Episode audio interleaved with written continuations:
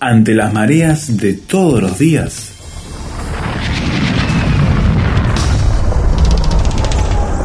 Llegamos a tierra firme.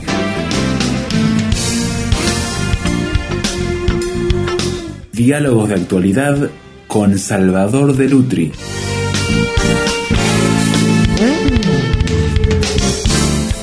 Nos vamos de vuelta al blanco y negro con Salvador de Lutri para hablar del cine con ese color. Ahora que estamos tan acostumbrados a otra dimensión y a la calidad digital y a los colores extremadamente definidos, bueno, vayamos entonces a Federico Fellini y a una película que es una de las más representativas de lo que él hizo, aunque todo su cine es muy importante, como es La Dolce Vita, Salvador.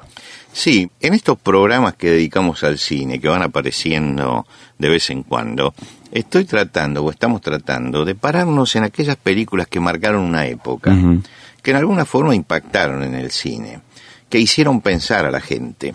Sobre todo porque tenemos una vasta audiencia en nuestro programa que algunos conocen esta película, pero la mayoría seguramente ni las vio y no sabe lo importante que fueron para hacer pensar a toda una generación acerca de la realidad social, económica, política, espiritual del mundo occidental.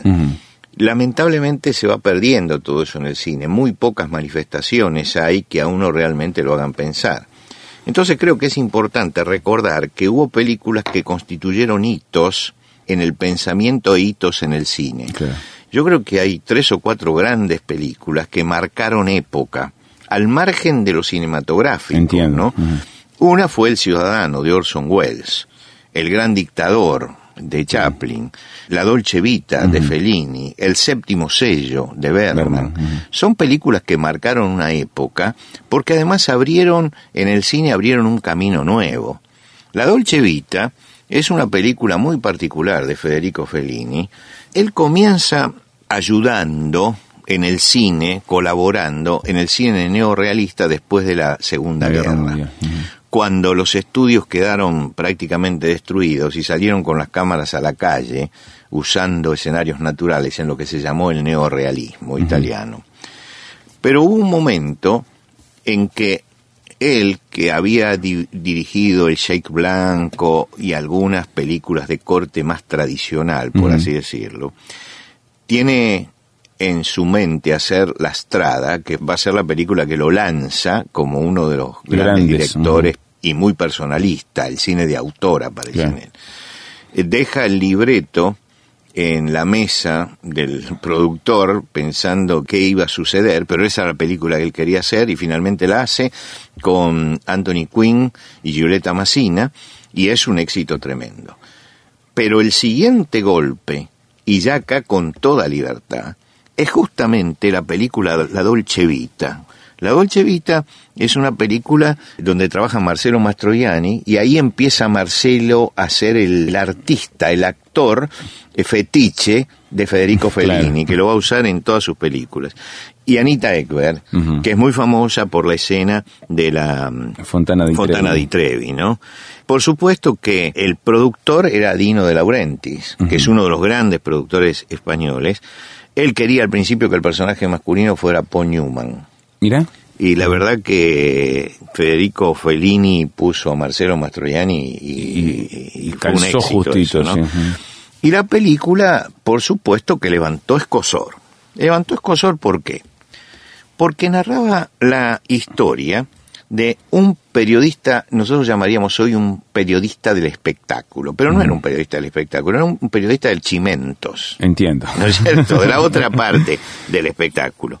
Era el columnista de los chismes que quería convertirse en novelista, que era eh, justamente Marcelo, ¿no? Marcelo Mastroianni. Un hombre que no estaba comprometido con nada, que tenía una amante muy celosa, muy simple, y que después tiene a una mujer muy sofisticada como amante, y termina siguiendo a Anita Ekberg, porque él es un periodista justamente de, de chismes, y que se va, se va notando cómo su vida, influenciada por todo esto, una vida que no tiene rumbo, es una vida que se va diluyendo. El golpe de gracia lo da un personaje al que él admiraba mucho, que es Steiner. Steiner es un personaje que él admira, y él lo admira en primer lugar por la capacidad intelectual que tiene, por el conocimiento que tiene y por la familia que tiene. Entiendo. Y un poco se le transforma en uno de los objetivos, uno de los modelos de su vida. Ahí parece que la vida de Marcello va a tomar un rumbo diferente. Hasta que Steiner se suicida y mata a sus hijos también. Mata a toda su familia y se suicida. Y muestra el resultado del existencialismo. Eso produce en Marcelo Mastroianni, Marcello, el personaje Marcello, produce un desbarrancarse moralmente y llega a lo más bajo, que es estar en las orgías donde hay striptease, homosexualidad, todo mezclado. Y la película termina con una escena, comienza con una escena simbólica y termina con una escena simbólica. ¿Por qué fue incluso prohibida esta película y perseguida? A pesar que es una película que no tiene el morbo que tiene el cine del siglo XXI con ese tipo de temas, digamos. No, es, es- muy recatada, es absolutamente recatada. Partamos de, de una base. El cine de Fellini es un cine moralista, porque Fellini era un moralista. Fellini era un, era un hombre que creía realmente que eh, los valores se estaban perdiendo, que la religión se estaba perdiendo, y entonces comienza a hacer denuncia, y sus películas son películas de denuncia. En La Estrada, el personaje que se llama el loco, que él mismo lo dijo, que era la representación de Cristo, termina que el bruto lo mata Mm. lo que muestra que el mundo se está quedando sin, sin valores. Y eso aparece en todas las películas.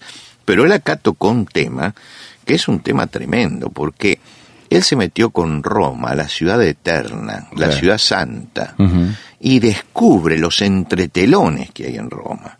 Y descubre las falsedades que hay en Roma. Y que la clase alta, esa que aparece como impoluta en las revistas, es una clase totalmente degradada. Y va mostrando, por ejemplo, que como periodista tiene que cubrir un milagro porque hay dos chicos que ven a la Virgen y es un milagro totalmente falso, Mm. que se arma por la, la televisión y por los medios y se engaña a la gente. Todo esto está metido en la película. Se muestra que hay una intelectualidad que muestra un gran conocimiento y una gran profundidad, pero que en definitiva tiene un vacío interior tremendo. Todo esto se muestra en la película. Y comienza la película con una escena simbólica que es muy interesante. Hay unos chicos que van corriendo una sombra, que es la sombra de un Cristo con los brazos abiertos que se va reflejando en las paredes de Roma. Es decir, Cristo está sobrevolando sobre Roma y los chicos persiguen esa sombra de ese Cristo.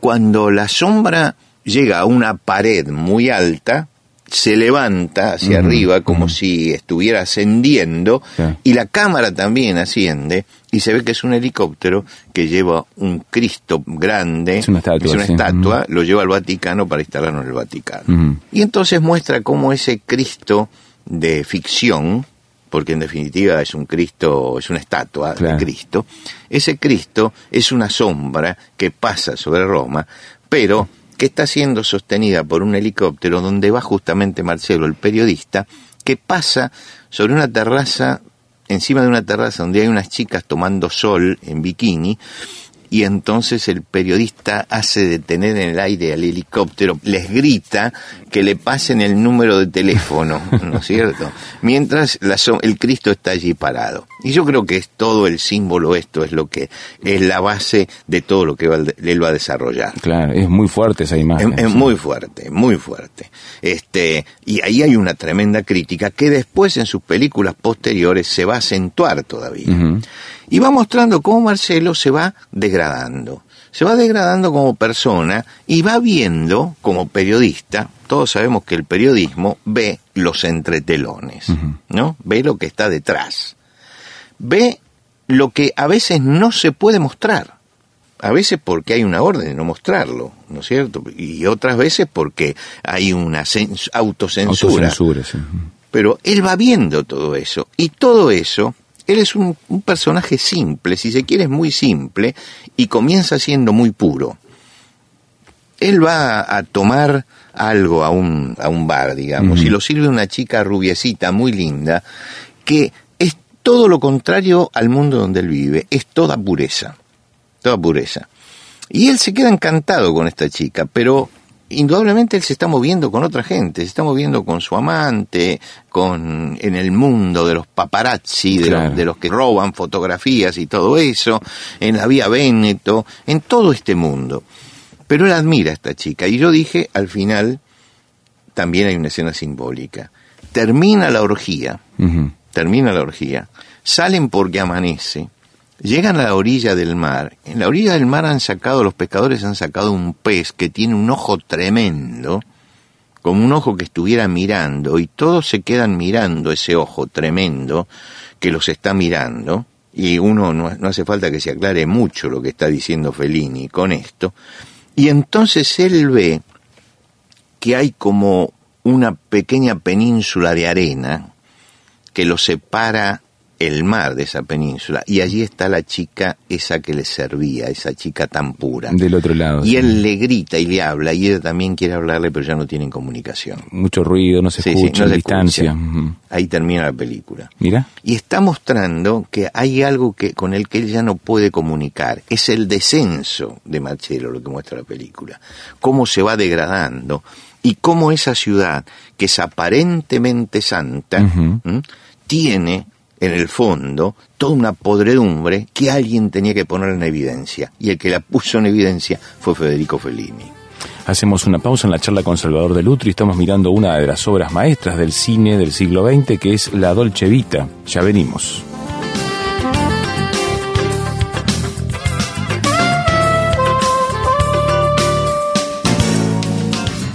Tierra Firme en Internet. Descubra nuestro sitio materiales, datos, la transcripción de estos comentarios, frases sobre este tema que le ayudarán a desarrollar una posición con bases sólidas. Visítenos en www.tierrafirmertm.org www.tierrafirmertm.org Tierra Firme es una producción de Radio Transmundial. Estamos viendo La Dolce Vita con Salvador de Lutri en nuestro programa de Tierra Firme. Y vos decías, Salvador, que Fellini era un moralista. ¿Por qué? ¿Qué intentaba hacer él entonces en este sentido espiritual del asunto? Bueno, lo que él intenta hacer es una gran denuncia. Una gran denuncia a la falsedad de una sociedad. Esta gran denuncia la va a seguir haciendo. Por ejemplo, él hace una denuncia acerca de la religión de su tiempo, que falsifica milagros porque eso trae publicidad, porque mueve el periodismo y todo lo demás. Provoca más devoción. Esto lo va a seguir haciendo en muchas de sus películas. Es un gran crítico del catolicismo, sobre todo la parte institucional del catolicismo. Por ejemplo, en la película Roma, tiene una película Roma donde muestra diferentes aspectos de Roma, muestra satíricamente un desfile de modelos de sacerdotes y monjas y del Papa como la figura final. Es toda una crítica a un sistema religioso que cuando uno llega a Roma, uno sabe que hay casas de moda para religiosos, ¿no es cierto? Donde se venden todas esas cosas. Pero él es la potencia eh, criticando la vanidad de la religión. De toda la Una satirización, seguro. Eh, la potencia criticando a una clase alta que se muestra como la mm, clase modelo, pero que en el fondo es una clase decadente.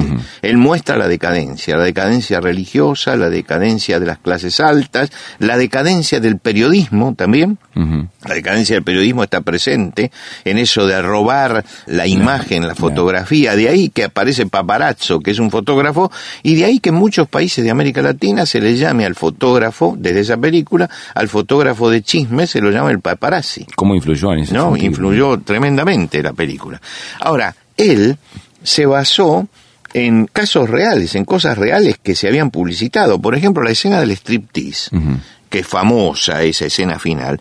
El 5 de noviembre del año 1958, dos años antes, en un restaurante que se llama Rogantino, en el Trastevere, mm. que es un centro nocturno donde a la noche se va a comer, se hizo así un tipo de orgía que fue fotografiada incluso y que salió en uno de los periódicos. Lo que quiere decir que Fellini se inspira en eso para mostrar la orgía final, la decadencia final. El mundo sabía que este, Claro, que este mundo se está cayendo, que no es Roma lo que la gente piensa.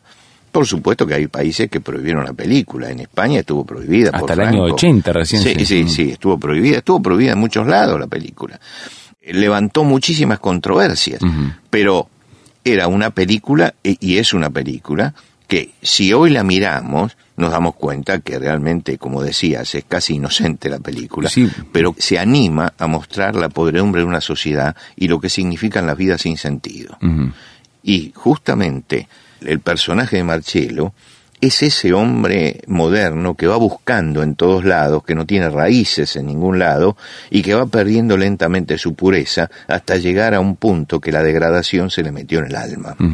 Se muestra el descenso de una persona cuando esa persona realmente no toma la vida en serio y cuando entra en ese mundo equívoco de las ilusiones que presenta el periodismo barato, la sociedad frívola, la decadencia de los medios y todo eso. Estamos hablando del año 60. 60. Y ya estaba mostrando cómo los medios, con tal de tener un punto de rating, Así. falsificaban un milagro. Claro. ¿No? Un Leo- milagro. Este, y, y- y la gente estaba detrás de, de eso. Está mostrando, y esto lo está mostrando en el año 60, que en las clases altas hay decadencia, y hay decadencia en las clases bajas, y está mostrando la hipocresía de los intelectuales que hablan y dicen y enseñan desde el escritorio, pero que en definitiva también ellos están viviendo sí. sus problemas existenciales y no los pueden soportar. Hasta tal punto que justamente Steiner, que era el personaje del que hablábamos, llega en su desesperación a matar toda su familia y matarse él.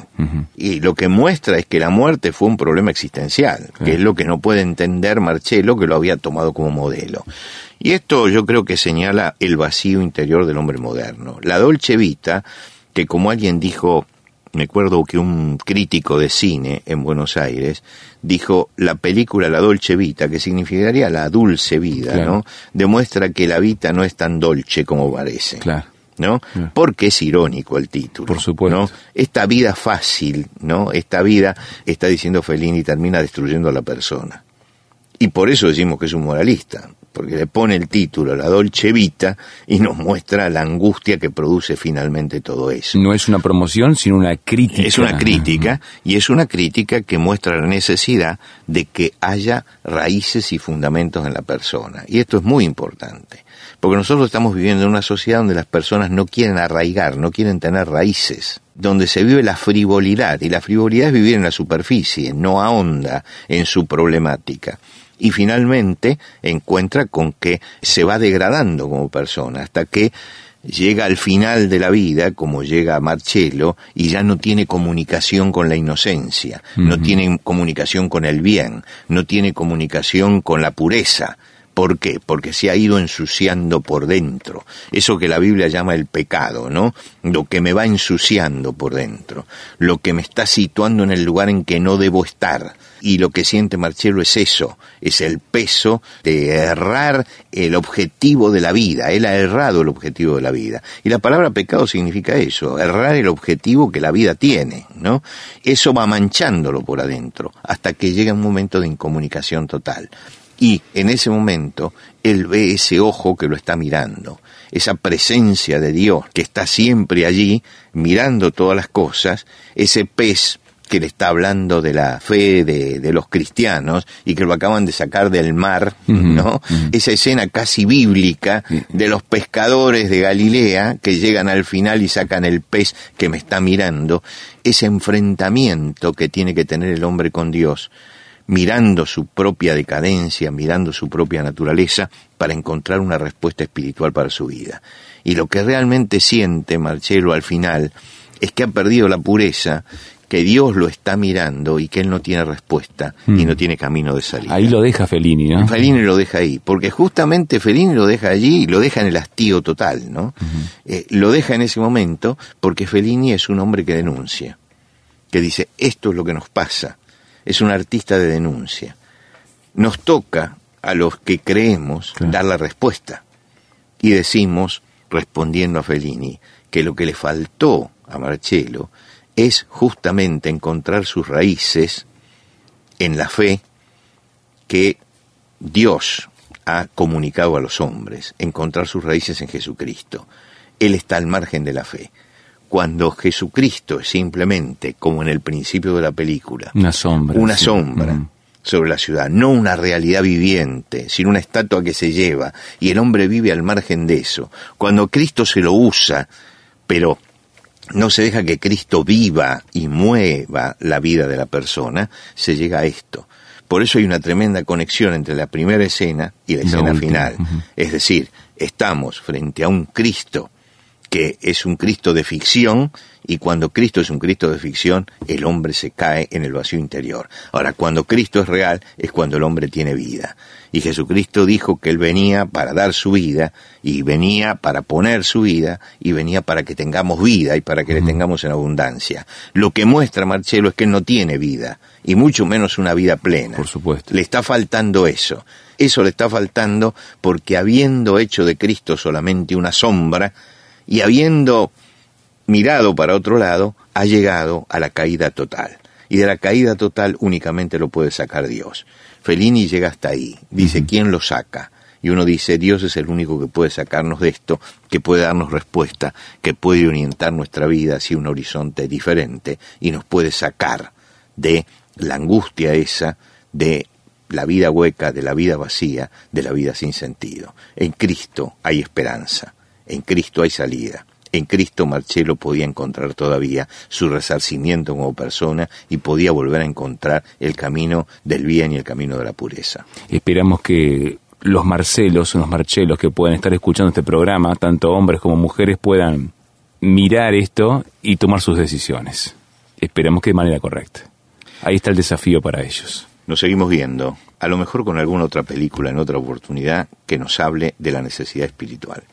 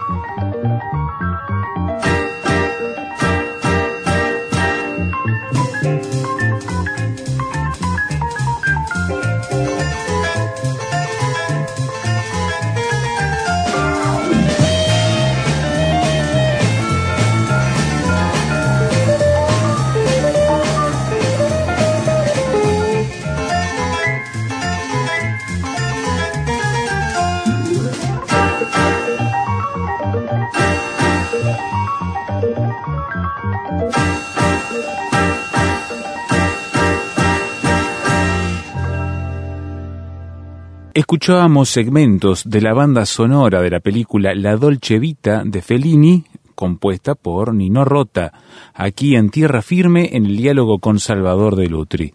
Necesitamos ahora saber su opinión de lo que ha escuchado en esta charla con Salvador de Lutri.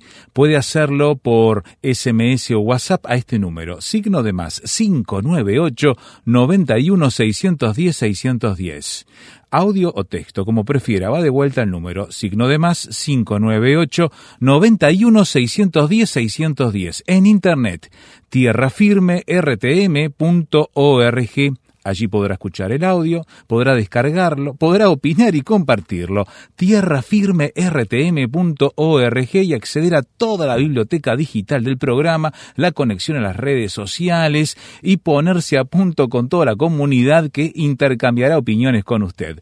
Tierrafirmertm.org. También escúchenos y síganos en Spotify, donde estamos subiendo también con el nombre de Tierra Firme de RTM el canal que también también tiene nuestros audios en ese formato. Todo puede encontrarlo a partir de nuestro sitio web tierrafirmertm.org. También le esperamos aquí mismo la próxima edición cuando anunciemos una vez más. Tierra Firme